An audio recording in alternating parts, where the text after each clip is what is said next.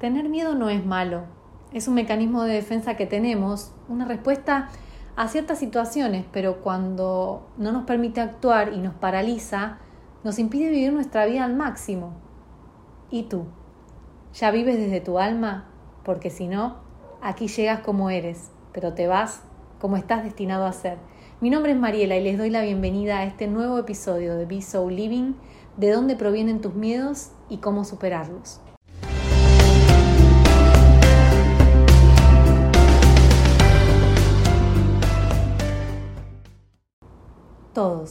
Absolutamente todos tenemos miedo y eso es completamente normal. El miedo surge ante ciertas situaciones en nuestra vida y es necesario, puesto que si no lo tuviéramos sería peligroso, porque actuaríamos de manera inconsciente en verdaderas situaciones de peligro, que hasta podrían atentar con nuestra vida. Ejemplo es saltar de un puente o enfrentarse a una serpiente venenosa, ¿no? ¿Quién se va a tirar de un puente sabiendo que nos podemos romper la cabeza o, quién se va a enfrentar a una serpiente sabiendo que el veneno nos puede matar. Son cosas lógicas. El miedo es una emoción que se genera a partir de un estímulo externo. ¿sí? Ese estímulo llega al cerebro a través del sistema nervioso y creamos un pensamiento en la mente el cual crea esa emoción. Podemos agrupar a esos miedos en tres categorías. Una son los miedos universales, otros los culturales y los personales. Los universales son aquellos que cualquiera puede tener y en general son los más comunes, como por ejemplo el miedo a la altura, no los que comentamos recién. Miedo a las tarántulas, miedo a las agujas. ¿Por qué? Porque es normal, es algo que, que a cualquiera le daría un poco de miedo. Como les dije antes, cosas a las que tememos que nos evitan que atenten contra nuestra vida. Luego tenemos los culturales, que son aquellos que se relacionan con la necesidad de encajar en un grupo o en una, o en una comunidad. Y esos no son miedos saludables, sino más bien que necesitamos superar, porque el querer encajar no nos permite ser quienes somos, porque con el objetivo de encajar utilizamos máscaras y fingimos ser otras personas, y a la larga nos genera sufrimiento. Eso es muy diferente de pertenecer a un grupo o comunidad. Porque pertenecer se relaciona como con ser auténtico. Pertenezco a algo porque siendo quien soy, resueno o armonizo con las personas que forman ese grupo o comunidad. Y por último, los miedos personales que tienen que ver con nuestro ego, con nuestra necesidad de defender ¿no? o de proteger nuestra autoestima. Ese ejemplo, no voy a bailar en público porque no sé bailar y me van a criticar si lo hago aquí nosotros mismos nos estamos poniendo esa limitación porque tenemos miedo de hacer el ridículo. Y yo me atrevería a decirles que la mayoría de estos miedos tienen que ver con el juicio, o más específicamente con el autojuicio. No es tanto lo que nos dicen los otros, sino lo que nos decimos nosotros acerca de ese comportamiento. Y ahora que ya sabemos de dónde provienen los miedos y cómo los podemos categorizar, veamos de qué manera los podemos superar. Y al miedo podemos tomarlo o como un obstáculo para llegar donde queremos. Ahí nos preguntaríamos qué es lo peor que puede pasar. Y entonces se nos van a venir a la cabeza pensamientos negativos y nos vamos a paralizar, no vamos a actuar. O lo podemos tomar como una oportunidad de crecer y cambiaríamos la pregunta a qué es lo mejor que puede pasar. Si me pregunto esto, entonces todo lo que venga a mi mente van a ser pensamientos positivos y no voy a dejar de tener miedo, pero como en mi mente ya creé ese escenario del desenlace exitoso o positivo, aparece el coraje que me permite tomar acción. Y otra cosa muy importante con esto es que aunque no ocurra lo que yo esperaba, voy a hacerlo de cualquier manera porque voy a recordar para qué iba a hacerlo en primer lugar. O sea, cuál era mi propósito con esa acción. Porque no se trata de mí, sino se trata de a quién voy a impactar con esa acción. No se trata de no sentir el miedo, ni de que desaparezca. Se trata de que a pesar de sentirlo, tomemos acción igual. Cada vez que nosotros tomamos acción, a pesar de sentir miedo, crecemos. Y de eso se trata la vida, no de quedarnos siempre en el mismo lugar, sino de crecer, de descubrir quiénes somos y convertirnos en esa persona, sin imitar a nadie ser la mejor versión original y no la mejor imitación de otros.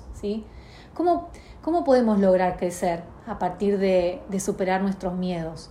Por ejemplo, no sé, empezando un proyecto personal, desarrollando una nueva habilidad, implementando una nueva estrategia, teniendo una conversación honesta con alguien.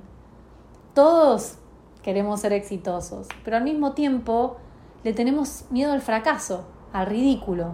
Pero ¿saben qué? El fracaso no es el enemigo del éxito, el enemigo del éxito es la comodidad.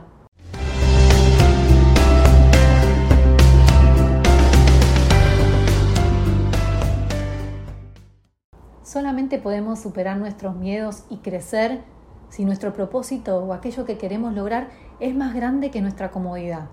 Es decir, que nuestra incomodidad de permanecer donde estamos es mayor que la comodidad de quedarme ahí sin hacer nada y que mi vida sea chata y aburrida y que encima adicionalmente privemos a los demás que se beneficien de lo que podemos llegar a dar.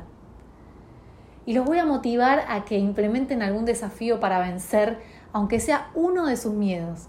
Y para esto necesito que se contesten la pregunta de dónde se verían de aquí a 10 años.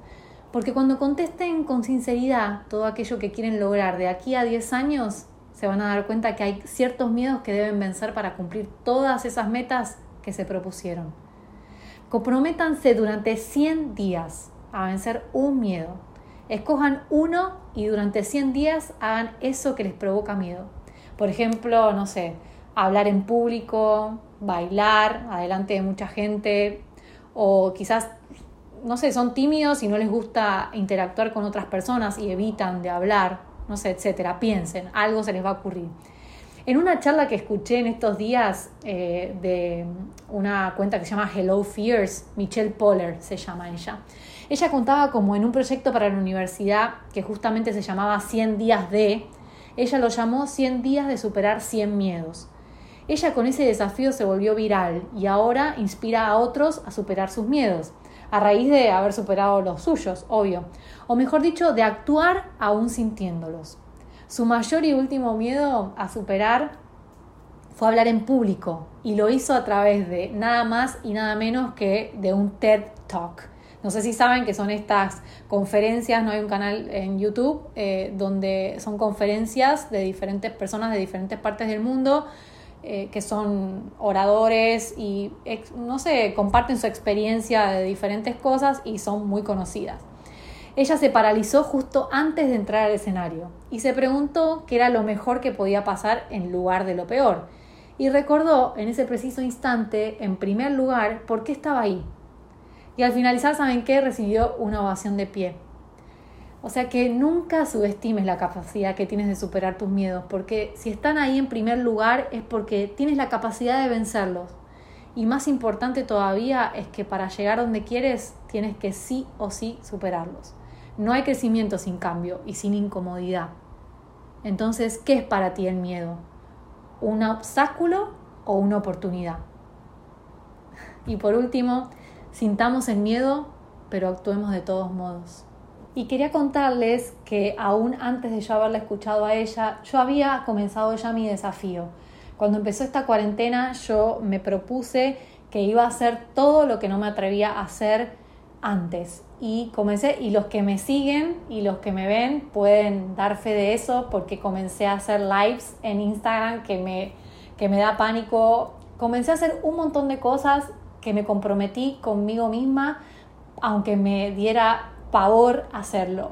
Y ustedes me ven, quizás digan, ay, mira ella que bien habla o mira cómo se, se proyecta. Y la verdad es que a mí me da pánico. Estoy todo el tiempo pensando si me van a criticar, si me, me, veo de una manera, si me veo de la otra. Así que cuando ustedes vean a alguien, sepan que esa persona está eh, enfrentando sus miedos. No significa que esté ahí porque es mejor o porque no sienta nada, sino que simplemente decidió dar un paso al frente y superarlos.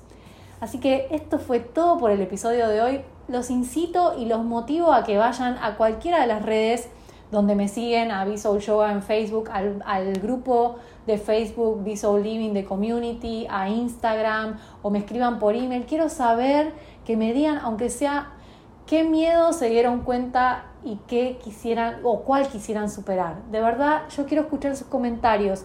Este es un momento donde necesitamos eh, el apoyo de todos nosotros y sentir que estamos apoyados por alguien más, que los demás nos escuchan y tal vez si lo hacemos, si lo compartimos con alguien, puede ser un alivio para nosotros y también recibir ese apoyo para o ese coraje para poder superarlo. Así que yo les invito a que me escriban, a que vayan a cualquier plataforma y lo hagan. Y si creen que este episodio les puede servir a alguien, por favor compártanlo. Si todavía no se suscribieron al podcast, ahora, follow, denle follow. Y yo siempre les agradezco porque de verdad ustedes son mi motivación y por esto lo hago y porque me siento feliz de poder compartir mis experiencias con ustedes. Así que gracias siempre, siempre desde mi corazón. Y como siempre les digo, mi alma honra el alma de cada uno de ustedes. Namaste.